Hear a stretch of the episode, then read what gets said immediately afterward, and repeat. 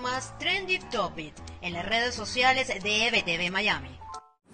Hola, soy Karen Aranguibel y esto es lo más trendy en redes sociales de este primero de diciembre. Comenzamos con Venezuela, donde la principal noticia en las redes sociales fue la renuncia de la embajadora del gobierno interino en Reino Unido, Vanessa Newman, quien hizo el anuncio a través de sus redes sociales y reiteró el compromiso con la lucha democrática y la libertad de Venezuela. También las declaraciones del ex dirigente opositor Eduardo Fernández sobre la farsa electoral del 6 de diciembre y además lo que según él ha sido un error en cuanto a la imposición de sanciones contra el régimen de Nicolás Maduro, se convirtió en la comidilla de las redes sociales este martes en el inicio del último mes del año.